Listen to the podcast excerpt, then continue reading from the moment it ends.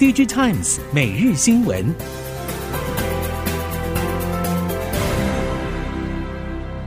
听众朋友们好，欢迎收听 DigiTimes 每日新闻，我是翁方月，现在为您提供今天的科技产业新闻重点。首先带您关心。台积电将在二月二十四号举行熊本第一座晶圆厂开幕典礼。日前，台积电在日本政府积极力邀、提供优渥助攻条件之下，再宣布新建第二座晶圆厂。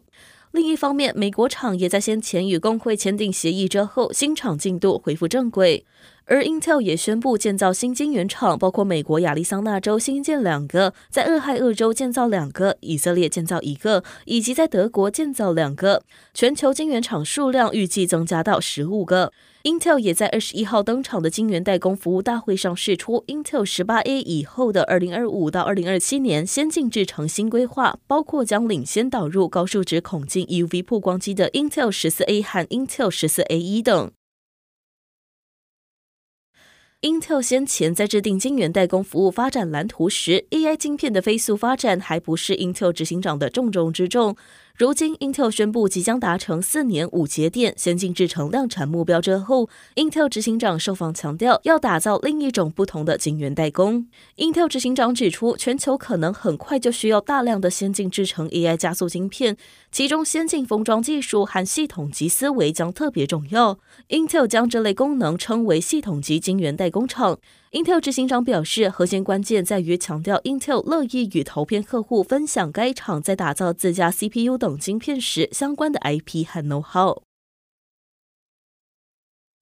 受到 AI 手机大势影响，手机供应链在去年底迎来一波强劲的复苏浪潮，尤其中系旗舰机种的销售普遍都缴出相当漂亮的成绩单。这个热潮一路延续到今年初，三星电子 Galaxy S 二十四系列主打 AI 手机的销售策略也相当成功。供应链也传出，手机 SoC 大厂备货态度也转趋积极，且部分新品旧品都有扩大库存水位的准备。不过，熟悉手机 SOC 人士也强调，现在联发科和高通的正向态度，只是相对于二零二二年下半以来的积极保守，才会有这么明显的差别。备货态度虽然转趋积极，但和市场过热的几年相比，还是显得保守。显示驱动 IC 业者天钰二十一号召开法说会，董事长暨执行长林永杰指出，目前市场需求还不算太好，总体经济和地缘政治都充满变数，但今年至少在库存方面已经回到健康水准，不会再成为拖累营收的额外因素。而今年的后续营收好坏得看市场需求的景气状况而定，还是期待 AI 和 HPC 等市场热点能够带动一些周边 IC，包括显示驱动 IC、电源管理 IC 等以起升级。晶圆极光学膜暨 CMOS 影像感测器后段大厂采钰二十一号举行季度法说，表示，去年第四季因为手机新机市场复苏情况比第三季好很多，客户库存也开始回补，造就影像感测器比第三季增加。二零二四年第一季车用 CMOS 影像感测器有望持续增温。展望后市，采钰董事长暨总经理关心表示，在影像感测器部分会持续推展新技术，目前 AI 产品已经进行试产，未来有机会。应用到手机和车用等领域，是产业潜力市场。友达加速冲刺 Micro LED，抢占新世代显示器首席的位置。预计车载产品将在二零二六到二零二七年间进入应用量产阶段。业界传出，有达 Micro LED 客户包括 BMW 集团、奥迪集团以及宾士等。友达将提供三十寸以上等级 Mini LED 大尺寸背光显示器以及各种形态 Micro LED 显示器给相关车厂客户。除了自身供应 LTPS 背板以及模组产品之外，也将车载显示方案从 Mini LED 延伸到 Micro LED 多元平台技术布局。富采和耐创等重要合作伙伴也一起入列友达的车厂供应商行列。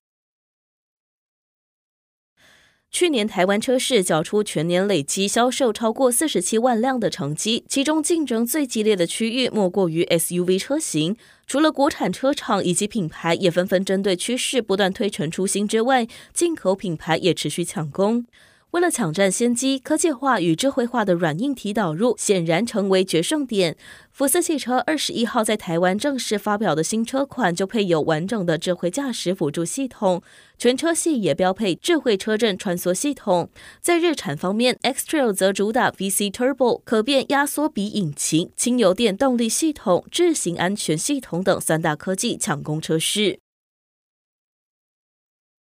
造车新势力特斯拉或是部分中系车厂希望对外开放自家电动车造车平台和关键零组件给潜在竞争对手。主流车厂福斯锂电池近期也首度成功对外开放。近日，印度知名拖拉机、轻型商用车、通用工具车以及汽车零组件制造商马恒达与福斯签订协议，将使用福斯电动车开放平台 MEB 部分零组件，也是第一个使用福斯标准化电芯的业者。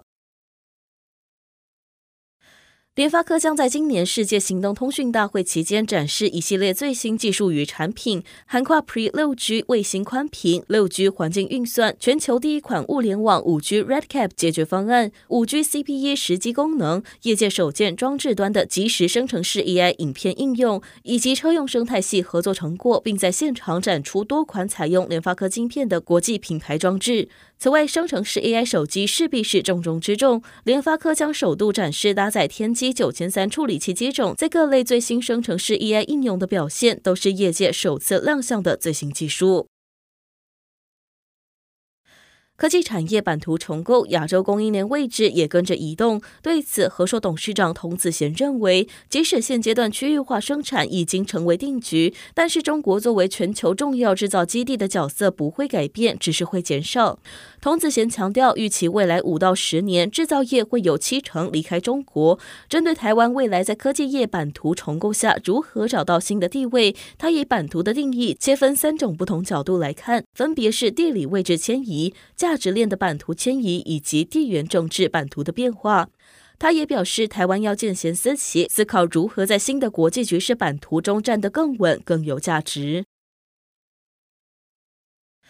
厂商经过去年的人事大冻结之后，今年春夏之际招聘的力度会明显扩大。台积电如果再度开出九千名新员工的职缺，恐怕让产业界其他厂招募顶尖人才的难度提升。有学者对台湾四所顶大理工系所的毕业生过度集中在单一公司感到忧虑，不过也有学者持平看待，因为许多公司虽然在毕业季招不到顶大毕业生，但这些学生进入台积电之后能做多久是一个大问题，终究还是。会有一批来自顶大的员工离职，转往其他公司或半导体以外的产业。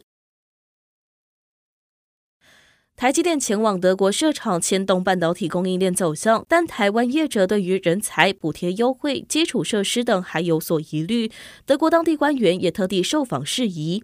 以人才议题而言，先前德国萨克森邦政府、德勒斯登工业大学与台积电已经签署半导体人才培育计划协议，规划每年派遣一百名学生到台湾进行培训。在政策补贴优惠方面，执政党已经达成协议，化解预算僵局。此外，德勒斯当也正在持续完善相关基础建设，预估未来十到二十年工业用水需求将翻倍成长。政府也投入三百一十六亿欧元预算建立河水处理厂，确保半导体业者用水无虞。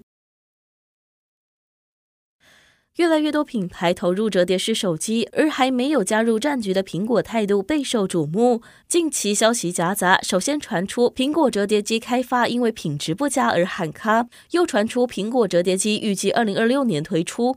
业者分析，苹果并没有喊卡折叠产品，依据产品线不同，分不同部门负责。目前大尺寸非手机折叠产品开发至少五年，近期设计已经在收敛，意味有开始进入量产准备的迹象，但今年不可能出现，最快也要等到明年才会问世，且初期将是平板或笔电，而不是手机。综合越南外资企业协会媒体、越南中央政府网站日新亚洲报道，越南国会近期发布决议，允许政府颁布法令为半导体等高科技产业设立投资基金，目前还在筹备当中。越南科技部部长黄成达近日受访表示，越南将加大国家科技发展基金会对半导体研究的支持力道，并预告今年中推出一系列税收优惠政策，设立投资基金为产业挹注资金。黄成达也透露，政府将制定投资政策，支持半导体晶片量测与测试设备供应，缩短生产时程。华为布局中国长三角，展现雄心。位于上海青浦的全球研发中心将在六月完工，九月营运，并将有三点五万名科学研究人员进驻，成为华为深圳总部以外的全球最大研发中心。根据了解，华为全球研发中心选择上海青浦而非广东深圳，是经过多年考察选址，最终落脚长三角。如果未来华为青浦全球研发中心投入 IC 研发和设计，长三角的 IC 制造能给予充分支援，满足其设计制造需求。毕竟长三角半导体产值约占中国规模六成，远胜起步较晚的珠三角地区。以上新闻由 Digitimes 电子时报提供，翁方月编辑播报，谢谢您的收听。